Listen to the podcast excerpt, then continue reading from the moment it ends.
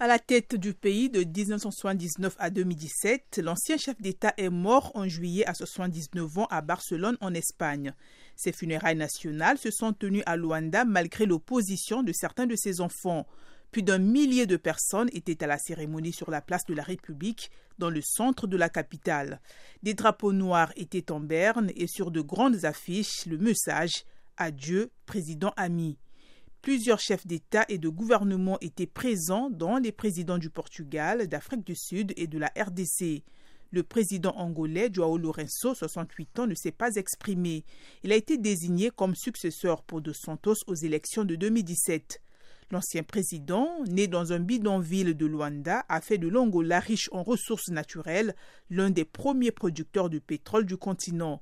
Mais il est accusé par ses détracteurs d'avoir profité de cette manne pour enrichir sa famille, tandis que le pays demeurait l'un des plus pauvres de la planète. Les funérailles de l'ancien président se sont tenues quelques jours après l'élection générale qui permettront de désigner le chef de l'État. Le MPLA au pouvoir est en tête des résultats préliminaires portant sur 97% des suffrages, mais l'opposition conteste.